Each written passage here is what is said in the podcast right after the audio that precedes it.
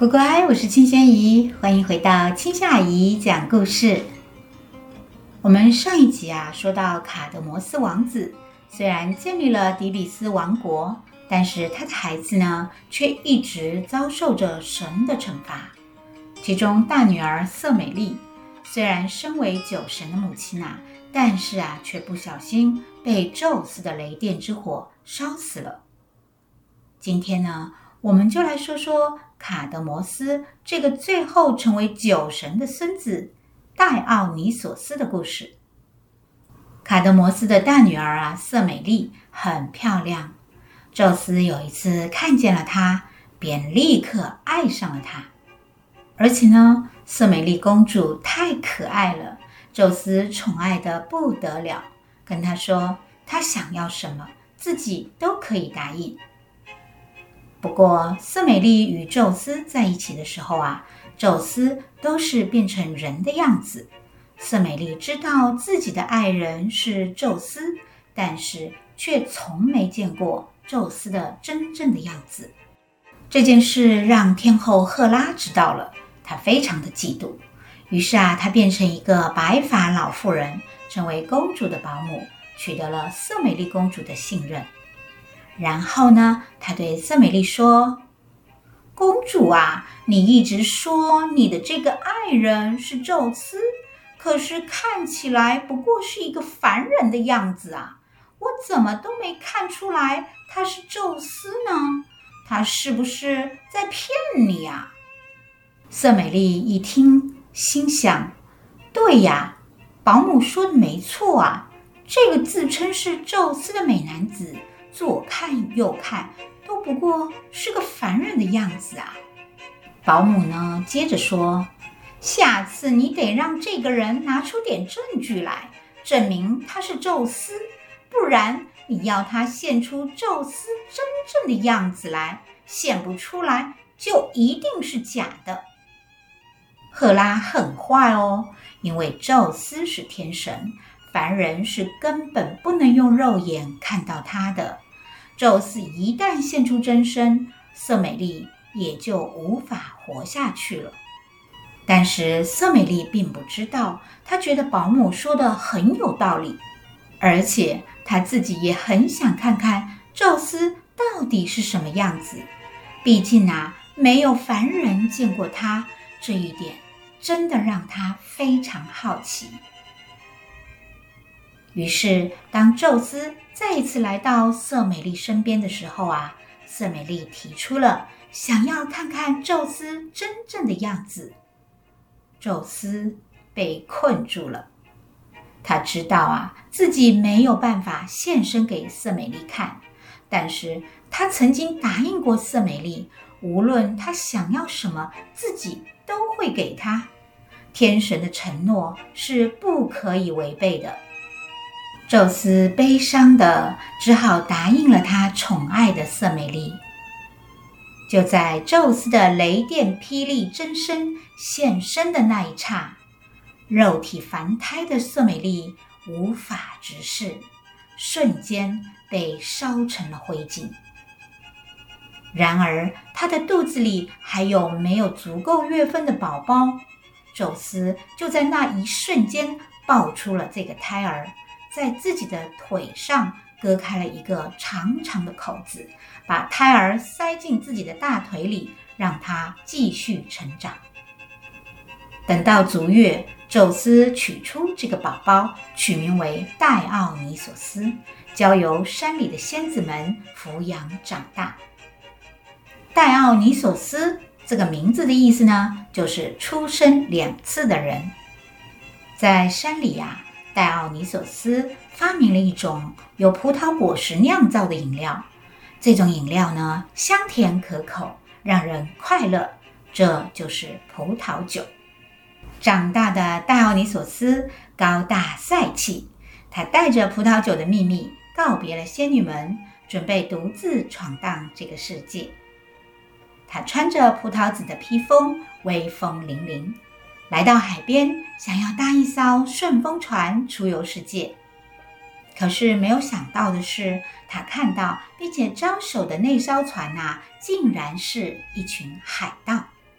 海盗们看见这位气宇不凡的年轻人，心想啊，这可能是一位有钱人，把他绑架了，索要赎金，或许是一个不错的点子。于是啊，海盗们停下来，让戴奥尼索斯上船。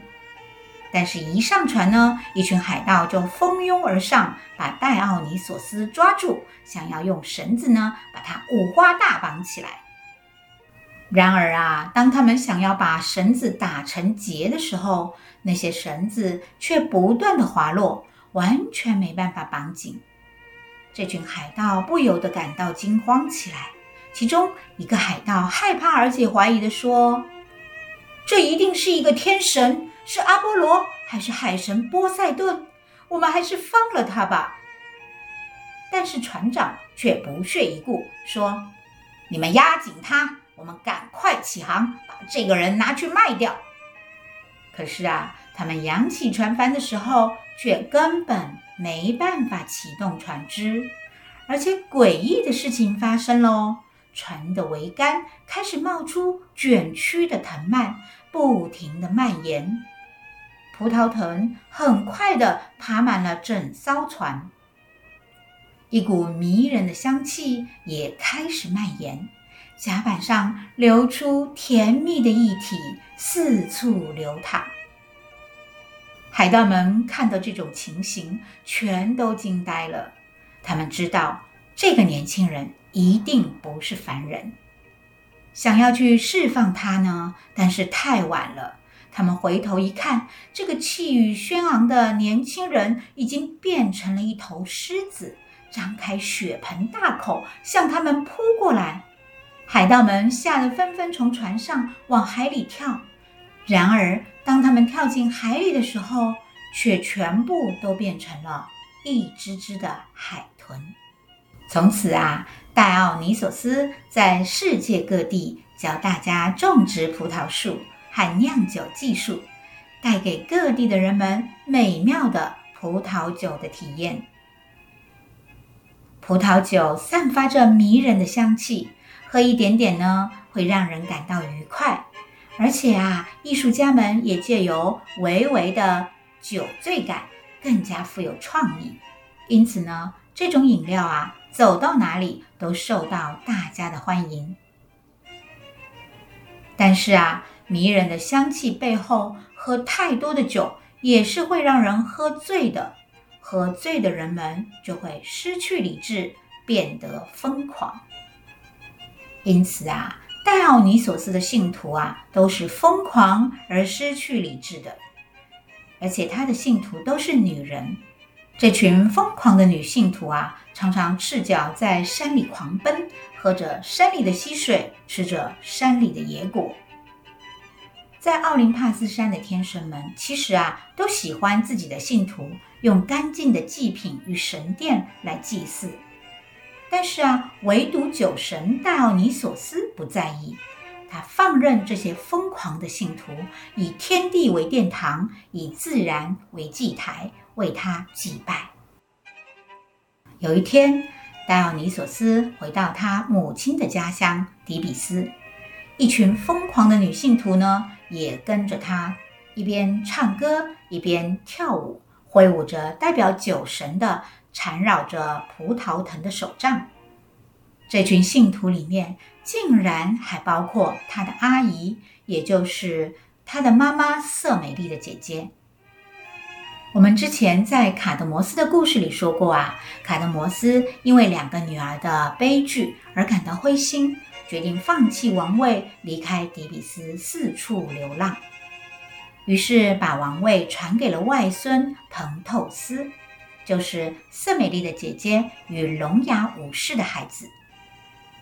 当戴奥尼索斯回到底比斯的时候，此时啊，底比斯的国王正是彭透斯。彭透斯呢，是一个严谨的遵循礼教的国王。当他看到连自己的母亲在内的一群女人疯狂而且衣衫不整的到处乱跑，精神混乱而不遵守礼教，感到非常的生气。他不知道戴奥尼索斯呢是他的表兄弟，只觉得这是一个邪教教主。他命令人把这个邪教教主抓起来，关进大牢。底比斯有一个年纪很大的先知，他警告彭透斯：“你抓起来的人是一个新神，他是你的阿姨瑟美丽的儿子，是宙斯的儿子。”彭透斯冷笑一声，根本不相信这位先知。但是士兵们来向彭透斯报告说：“啊。”那位被抓起来的邪教教主呢，很神奇哦，绳子怎么绑都绑不住，刚绑好的绳子就松脱了，而且牢房的门还会自动打开。这位邪教教主也不反抗，说话呢还很温柔，一点都不邪恶。彭透斯气坏了，他亲自来到监牢，想要搞清楚怎么回事。但是他根本看不出来，戴奥尼索斯啊是一个真正的神。戴奥尼索斯说：“啊，主神会释放我的。”彭透斯说：“什么？主神在哪里？”戴奥尼索斯说：“在这里，就在这里。你看不见他，因为你不纯洁。”彭透斯听了，更加生气了。他命令士兵看紧这个家伙，但是戴奥尼索斯呢是无法被关注的。他回到信众人群中，带领他们穿越大街小巷，在山林间跳舞。彭透斯决定要去看看这个邪教啊究竟在做些什么事情。他伪装成一个女人来到山林里，然后啊，他爬到一棵大树上躲着。偷偷的看着这群疯狂的妇女，但是啊，就在这个时候，有人发现了他。这群信徒发疯一样把彭透斯揪了下来，像疯子一样把彭透斯杀死了。而这发疯的人群中呢，里面也包括他的母亲。他的母亲还得意地举着他的尸体。像一个猎人猎杀了一头狮子一样，凯旋回到城里。直到他清醒过来，才知道自己亲手杀死了自己的孩子。他们停下来，不再唱歌跳舞，而是悲伤的哭泣。戴奥尼索斯呢，就是这样一个神，他带给人愉快温暖的葡萄酒。也带来喝醉后的疯狂、残暴的失控。它来自大自然，带着大自然赐予的甜美与安宁，也有一种啊无法想象的大自然的残酷的力量。